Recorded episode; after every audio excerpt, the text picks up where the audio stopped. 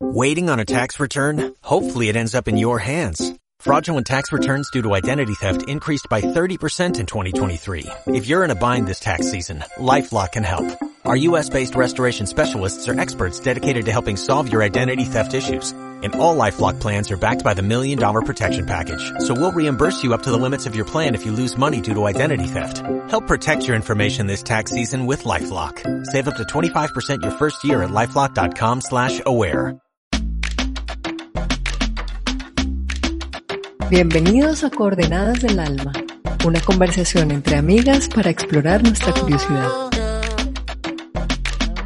¿Y a ti? ¿A dónde te lleva hoy tu curiosidad? Bueno, buenos días, buenas tardes eh, a todos los que nos están escuchando en nuestro nuevo episodio de Coordenadas del Alma. Hoy traemos un tema que, que puede que varios nos sintamos eh, llamados a conversar. Y es el tema de la culpa. Es el tema de esta emoción que, que nos llega en algún momento y que algunos sabemos lidiar con ella, otros aprendemos a hacerlo, otros no sabemos. Y vamos a mirar a ver qué, qué nos trae este tema para conversar hoy. Eh, qué, qué, les va pasando a ustedes también mientras escuchan eh, que esta es la gran invitación de hoy. Entonces, la que quiera conversar con lo que la culpa les traiga, hable sin culpas hoy. Querida Goya. hable sin culpas, me encantó esa invitación. Desde que tú propusiste el tema de la culpa, a mí se me vino a la cabeza la imagen de todos en la iglesia repitiendo por mi culpa, por mi culpa, por mi gran culpa y dándonos golpes de pecho. ¿No? Es como que esa escena para mí fue lo primero que vino, fue lo primero que aprendimos y, te puedo decir de esa escena en, yo qué sé, en kinder, en transición, eh, todavía no entendíamos muy bien lo que eso significaba, pero sabíamos que teníamos un montón de cosas de que arrepentirnos. Eh, sabíamos que, que teníamos que ir a un lugar a reconocer ante ese gran Dios que nos habíamos equivocado, que habíamos hecho cosas que a él no le parecían bien.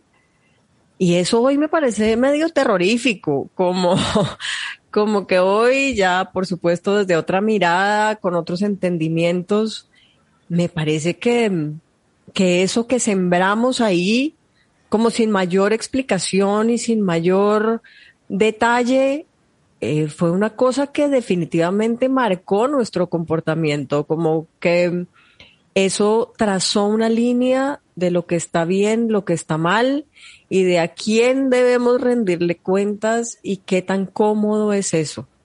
Creo que por ahí empezó la historia de la culpa. Súper, Goyita, qué, qué, qué buena eh, contextualización de por dónde pudo haber nacido una emoción que es tan, tan cercana, eh, tan cercana para muchos de nosotros. Y, y lo otro que, sabes que el otro día estaba, estaba viendo que esto de por mi culpa, por mi culpa, por mi gran culpa, eh, hace que, que nosotros nos toquemos el timo y, y que eso, lo, lo, que escuché es que, es que no era, no era bueno. El timo es, es una, una glandulita que nos da mucha alegría y energía, entonces hay que como que mantenerlo contento. Entonces cuando vayan a hacer por su, por mi culpa, no toquen el cuerpo. si lo quieren seguir haciendo, solamente lleguen como hasta, hasta, hasta un cierto lugar, un centímetro antes de, de tocar el cuerpo para que el timo esté sanito. Eso era un paréntesis de salud. Wow. de salud energética. Poderosa invitación. Sí, quería, quería Chumi. Además, ay Dios, yo no sabía esto del timo, pero bueno, y, y, tampoco lo había relacionado con el tema de por mi culpa, por mi culpa, pero tienes toda la razón. De hecho, no es solo mi culpa y mi culpa, sino mi gran culpa. Es como la gran culpa. Sí. Y yo hace, no me acuerdo cuántos años, peleé con eso y cada vez que estoy en una misa o en una iglesia y empieza esto, yo soy en silencio, con cara de, de, yo no, como si eso me fuera a excluir de sentir esa emoción que para mí es si no la peor, una de las peores emociones que, que hay en, en, en, el diccionario, digamos. De hecho, me estoy leyendo un libro que analiza cada una de las, de las emociones y para encontrar cuál es la luz en, en cada una de ellas. La única luz que le he encontrado yo a esto de la culpa es como poder voltear la, la cámara y mirarme para ver qué es lo que se me está moviendo.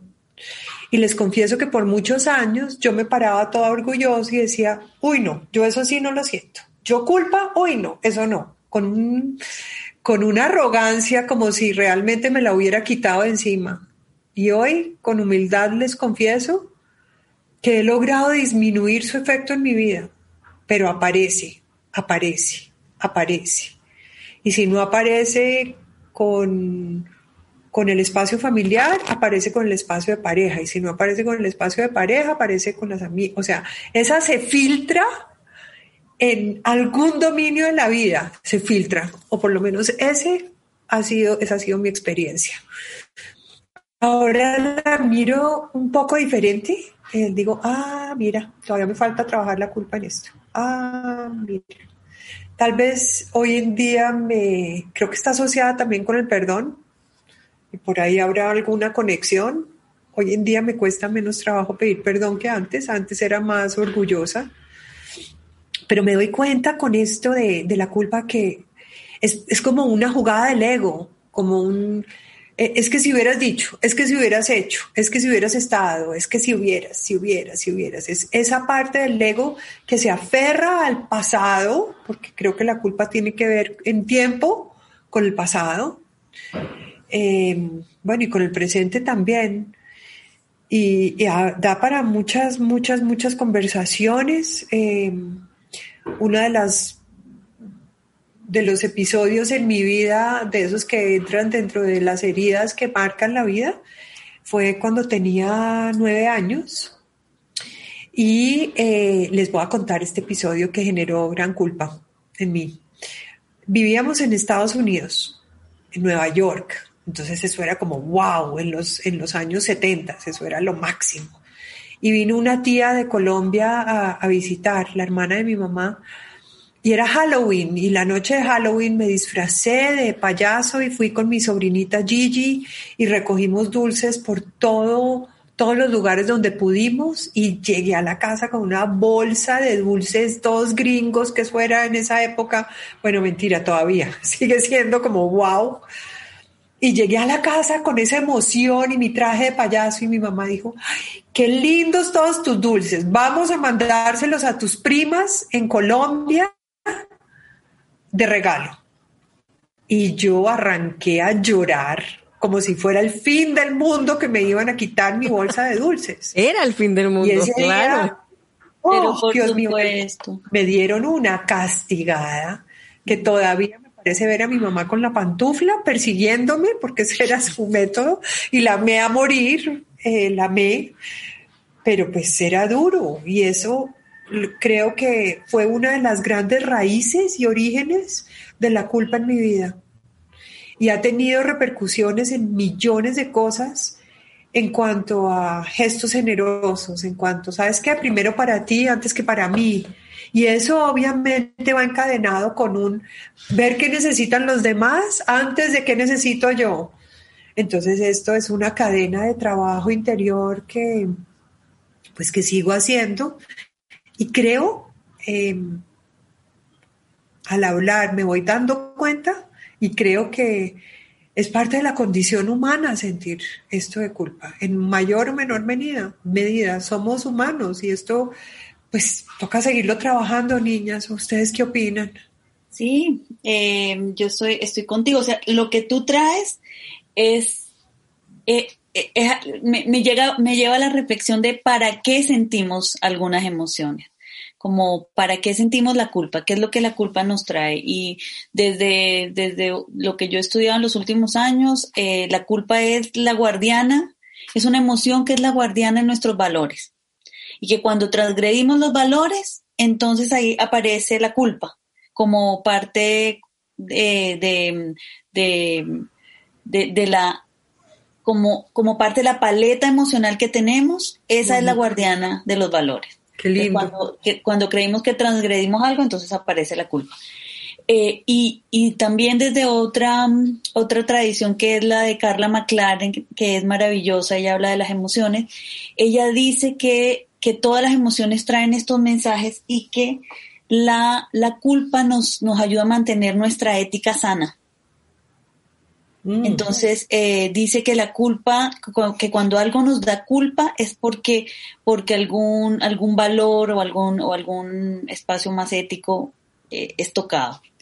El tema es que si lo mezclamos con la religión, la cosa se nos empieza a complicar, porque empezamos a sentir culpa sin conocer los valores a los que les tenemos culpa. Entonces pareciera ser que tenemos culpa por lealtad, por lealtad con nuestros con nuestra mamá y no con los dulces, porque qué valor fue transgredido ahí es confuso no sabemos si, si, si, o sea, si querer dulces, eh, tomando tu, tu ejemplo, Chumi, si querer los dulces atentaba contra mis primos, eh, se, empieza como a poner una cosa muy, muy extraña si esto no es eh, conversado mucho más como poniendo, poniendo los temas más separados, que una cosa es que tú quieras tener tus dulces y otra cosa es que tú quieras compartir los dulces con tu, con tus primas o que no te, lo, te los decidan por ti, algo así. Entonces empieza a pasar que hay otra emoción que está asociadita ahí, que es la vergüenza. Entonces a veces sentimos culpa y a veces sentimos vergüenza. Y la diferencia entre las dos es que la vergüenza, lo que, lo que yo he, ido aprendiendo es que es la guardiana de los valores del grupo, de la tribu. ¿Sí? Y entonces ahí a veces yo puedo sentir mucha culpa por algo y nada de vergüenza, o al revés, mucha vergüenza y absolutamente nada de culpa. Sí, eh, sí. Oye, ¿y sabes con qué más está asociado ahora que te escucho, Lili? Con la palabra pecado. Buenísimo. Uf, esa es otra palabra que está dentro de las no, no, no, no me gustan porque es que, ¿qué tal el tema del pecado? Bueno, ese lo podemos abrir un día en, alguna, en algún episodio de Coordenadas del Alma, pero han visto algo peor que sentirse culpable por cometer, estoy poniendo todo esto entre comillas, por cometer un pecado. Total. Hace unos días estaba hablando con alguien que decía, uy, cometí un pecado, me comí un postre. Y yo, ¿qué? O sea, se estaba sintiendo culpable del pecado de haberse comido un postre, por favor.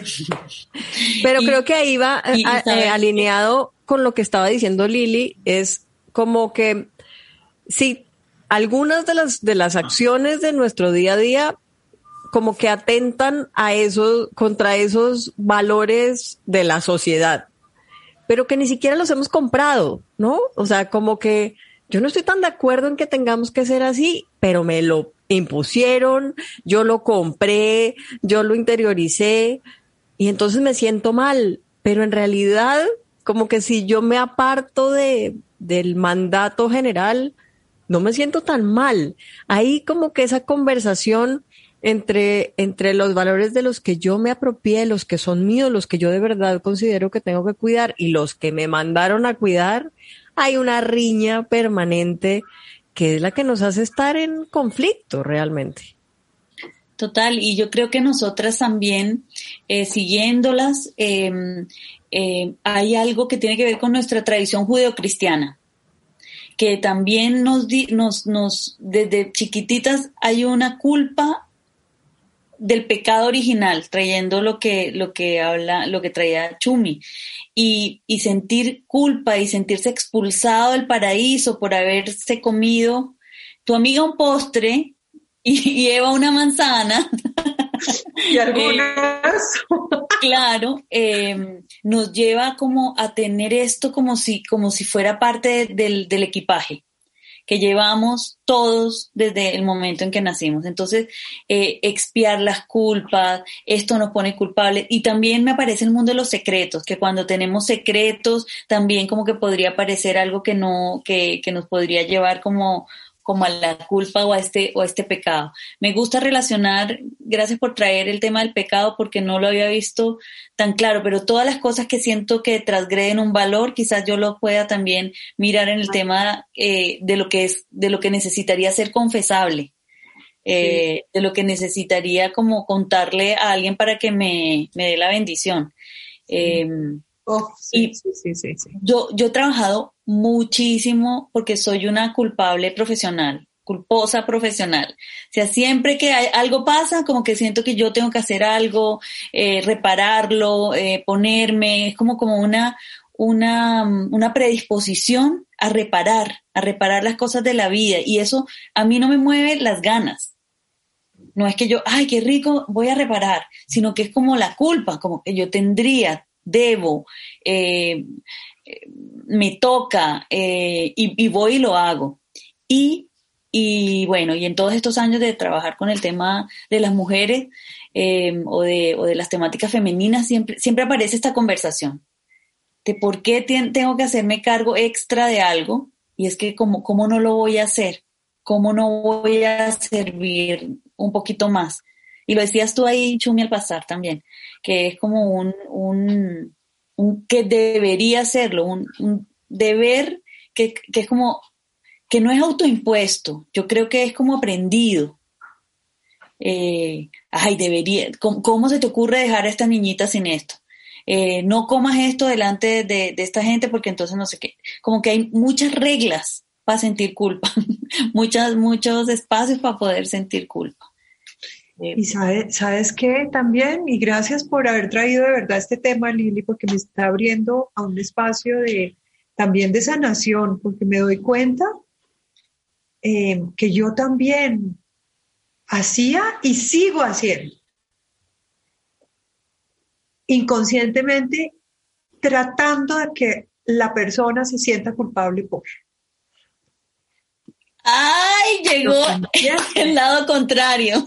Claro, no es, ay, yo víctima de la... No, yo también, y eso yo creo que también está asociado con la manipulación, también me encuentro a veces haciendo inconsciente, y digo inconscientemente porque es que es casi que una respuesta automática, eh, que el otro se sienta culpable por. Con mi hija, una de mis hijas, que tiene una personalidad espectacularmente arrolladora. Hace un par de semanas algo le dije que era casi que obligándola que ella tenía que decir que sí. Y ella dijo, no. Y yo hice algo, y no me acuerdo qué fue lo que le dije, pero es algo tratando de que ella se sintiera culpable por decirme que no. Eso se llama manipulación. Y después ella dijo, no, no es lo que quiero, mamá y como que caí en cuenta de lo que estaba haciendo, el poder de darse cuenta que es sanadora morir. Dije, ¿sabes qué, mi amor? Te admiro tanto por decirme que no. Y ella se quedó mirándome como, ¡uh, qué chévere! Y yo, y yo también dije, qué chévere, que mi hija que tiene 29 años me diga que no, sin sentir esa berraca culpa que es, es horrorosa. Uy, no, Qué bonita conversación, Lili Bernal. Creo que esto está abriendo un montón de puertas adicionales. Chumita, y es que creo que con respecto a lo que estás mencionando, qué pena ahí el perro de fondo, em, eh, siempre hemos hablado aquí en muchas ocasiones de esas como emociones que tienen mala prensa, ¿no? Y creo que la culpa es la reina de esas. Nos encantaría que la culpa no fuera nuestra nunca, nos encantaría que la culpa estuviera en otros siempre, como que eso nos, nos pusiera en un nivel superior, como que eso nos ubicara en, en, la, en los superpoderes. Creo que de hecho, originados en, en ese mismo escenario que yo pintaba al comienzo, y es yo voy a la iglesia y veo un señor majestuoso, inmenso, puesto al frente, que me han explicado que es el que tiene todo el poder del universo y yo soy diminuta y acepto mi culpa. Y entonces aprendí que, que la culpa nos empequeñece, ¿no? Nos hace chiquitos. Solo los débiles podemos sentir la culpa. Y ahí, entonces, desde ese aprendizaje, nunca queremos ser nosotros los de la culpa. Siempre queremos ser más grandes y saber que los otros tienen la culpa y se hacen chiquitos. Pareciera que eso facilita que, que vivamos, ¿no? Como que nos, como que es ahí donde podemos encontrar nuestra fuerza. Pero en realidad lo que está diciendo Chumi de darse cuenta y, y hacerse cargo es lo que de verdad nos da el poder. O sea, es el aprendizaje totalmente contrario el que hemos interiorizado. Genial, genial y genial, genial traer que, que es ya culturalmente aceptado que todos sintamos culpa de alguna manera y que sea una moneda de cambio. Entonces que también que yo te hago sentir culpable para que tú te muevas y que yo eh, me siento culpable para moverme. Eh, es como algo como que pudiera ser natural y lo que es contracultura es darse cuenta que es una emoción, eh, que, que yo también puedo intervenir para poder cambiar la manera como me relaciono con esta emoción. Y, y es muy interesante también saber que, que, hay caminos para trabajar nuestra, nuestra culpa. Yo les cuento que, que, una de las maneras en que yo he estado sanando mi mundo emocional es a través de un proyecto eh, que, estoy, que estoy eh, haciendo, que es el de las doñas, que ustedes lo, lo conocen.